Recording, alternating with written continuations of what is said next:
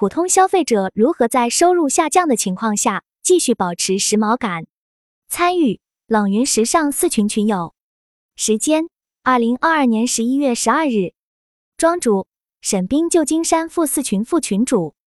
参与者：一行昆明负四群副群主，Angel 上海服装设计，周一帆郑州学生，Sophie 洛杉矶设计师。品牌：以下的冷云时尚圈讨论是就行业问题的讨论及总结。这些分享属于集体智慧的结晶，他们并不代表冷云个人观点。希望通过此种方式，能让更多行业人士受益。人人都在谈绿色消费，那么在时尚购物中有哪些环保元素满满的购物方式呢？引言：疫情让很多人的收入被降低，但是热爱生活的我们还想继续保持一种时髦感，该怎么做呢？其实可持续时尚就是一个解答。看看下面的方式。是不是可以让你的开支降低，同时继续保持时髦呢？一、时尚可持续生活方式有哪些？一、二手衣买卖。说到可持续时尚，大家会想到环保面料、慢时尚、科技面料等等。近几年，国内的二手衣服市场也很火爆，出现了中古店、慈善超市、二手交换市集等多种可持续时尚的形式。这里要补充下中古和二手衣的概念区分。中古店里的衣服是二手衣服，但不是所有二手衣服都是中古衣服。中古店面对的是高端客户，二手服装店是以实惠为主。中古店的衣服通常都有故事，要么是二手奢侈品，要么就是可能和某个名人有关，或者是某个时代特别的稀缺经典产品，价格偏贵。二手店在一般的城市可能更接近大家说的跳蚤市场概念，目前在欧美国家比较常见。有些二手店可以买卖服装，我之前在旧金山二手店会捐赠衣服，或者去质量上乘的店买二手衣服。国内城市里，上海现在也有服装二手店。慈善超市则是既可以去捐衣服，也可以去买别人捐的衣服，并且慈善超市除了衣服，其他的百货商品也都有。现在国内大部分消费者还接受不了二手衣，对于你是否会穿买二手衣的问题。参加讨论的大部分云游表示自己很愿意尝试穿二手衣，遇到很喜欢的服装款式，价格实惠会购买。但很多二手服装店铺的水平参差不齐，所以在我们逛二手服装店时需要一个买手。下图中我的这件衣服就是我当时花了一百美金，在一个文艺复兴活动上买的，是一件美国五十年代的衣服，应该算是古董了。二、租衣服网站，选择租衣网站。也是一种可持续生活方式。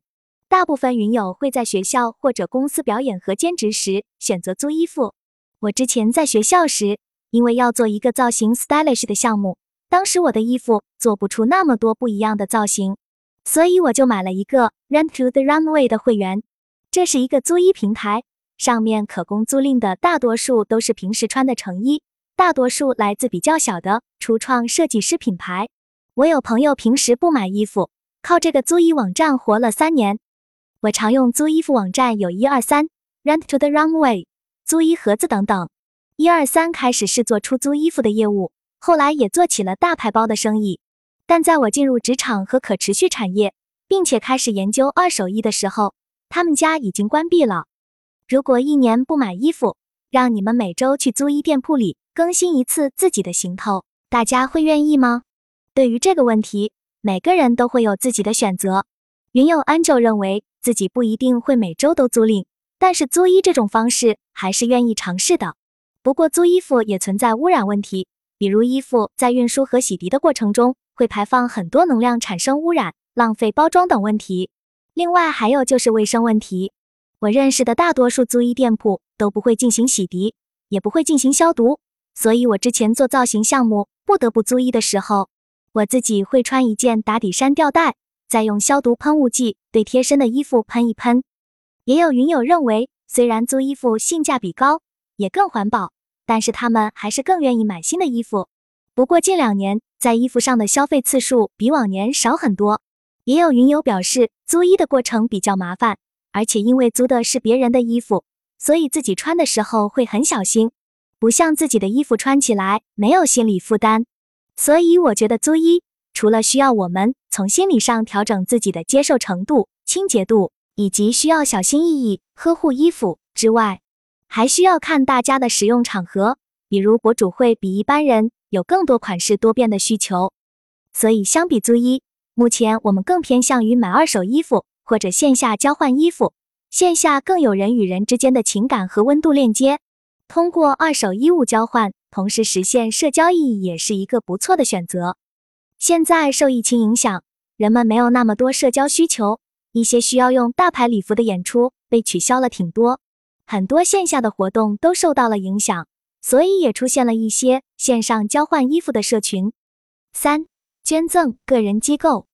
谈到旧衣捐赠，很有云友都有定期整理捐赠的习惯。云友一行表示，自己通过整理衣橱，把很多还可以穿的闲置衣服打包捐赠了支付宝的蚂蚁回收项目。如果捐赠衣服满三千克，则可以上门取件回收，德邦物流，能省去非常多的麻烦。我现在几乎每个季节都需要去捐赠衣服，很多学校的学生也组织做过给贫困地区儿童的捐衣活动，但这类活动的后续追踪环节缺失，很多人都不知道这些衣服后续被捐到哪里，产生了一些质疑的声音。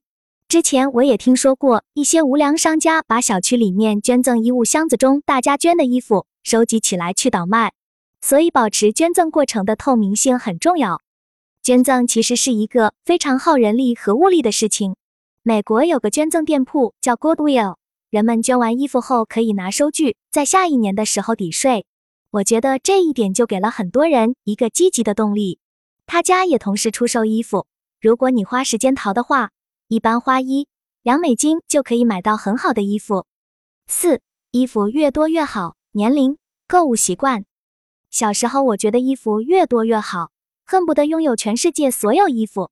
但随着年龄增长，这种想法也在慢慢改变。正如云友 Angel 所说，现在反而认为拥有更少的物品才能让自己的精神放松并且快乐。时尚应该是让自己穿的舒服，并且穿着属于自己风格的东西。不一定非要追逐潮流，买一堆衣服。如果衣服太多，那么收纳就让人很头疼。对于大部分人而言，衣服数量不用太多，关键是品质和款式。衣服只要够穿就行。当我的心态和需求发生变化后，我的衣橱也在悄然改变。我在青少年的时候非常不理性，经常冲动下单很多自己不需要的单品。但我现在基本款的衣服比较多，如果遇到非常喜欢的。快时尚品牌出的流行款式，不是非常喜欢，我都不会买。疫情之后，我的购物习惯进一步有了很大的改变，向可持续生活再靠近了一步。一块时尚品牌能不买就不买。二，尽量买符合时尚可持续标准的衣服。三，如果有替代款的话，尽量买二手衣服鼓着。二，时尚可持续服装类型推荐：一，看材质，天然面料、回收面料。高科技面料。关于可持续时尚服装的类型，在做装开始时，大家提到慢时尚，选择质量好的服装，购买二手衣物，以及使用环保面料，这些都说到了点子上。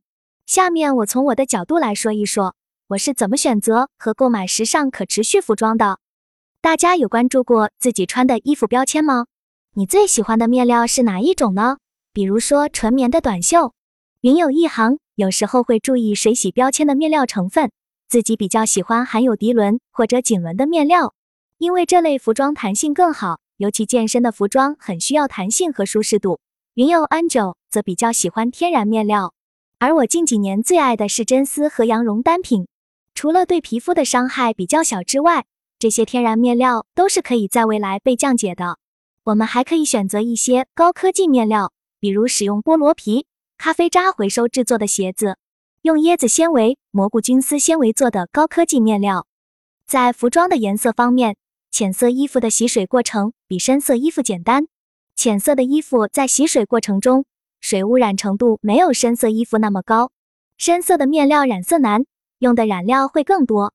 我一开始是在二零二零年我们社群的可持续时尚第二十一期专辑中了解到，在染色结束后的污水处理过程中。深色颜料残留下来的污染物比较难处理。一般来说，浅色衣物的洗水过程对环境的污染更小一些。在二零一九年之后，国家也对工厂的生产污水处理系统进行了检查，对不符合规定的洗水厂进行了清理。现在有很多环保品牌都在用植物染工艺进行服装染色。之前有一个云友提到过植物染工艺，现在有很多技术已经解决了植物染工艺的着色、掉色问题。植物染工艺的未来比较乐观的，但是要大面积投用植物染工艺，可能还是需要一段时间的观察。云友 Angel 还和一个专业植物染的朋友合作，进行了旧衣再造，在小红书进行分享。植物染旧衣，旧了的针织染了新的颜色。植物染旧衣。板蓝根旧衬衫碰撞新故事，植物染旧衣，普洱茶苏木茜草染旧牛仔衬衫，旧衣植物染再造，旧条纹 T 恤的一些可能性，旧衣再造，过期的杨梅，给旧了的衣服新的生命。二，看产地，尽量选择本地制造的衣服。我会尽量选择本地制造的服装，为什么？一是正如云友 Angel 刚刚提到的，邮寄服装。会产生很多碳排放，同时本地制造有助于振兴当地的经济发展，这也是可持续发展方针里很重要的一部分。但这一点在美国实现比较难，因为美国百分之九十的衣服都是进口的。三、选择设计简洁、多功能衣服，实现一衣多穿。最后，我们可以选择一些多功能衣服，比如可以拆卸的组合衣服，实现一衣多穿。比如。两件式衣服，每个单款都可以和衣柜里的其他的衣服搭配起来。现在很多衣服的设计更加简洁，版型也很有讲究，但这样的衣服在一定程度上可以实现多场景、多造型穿搭。看得出有些品牌和设计师还是蛮走心的。我觉得现在很盛行的运动混搭风也符合这一点，比如运动内衣不是只能运动的时候穿，在平日的穿搭里也可以穿着。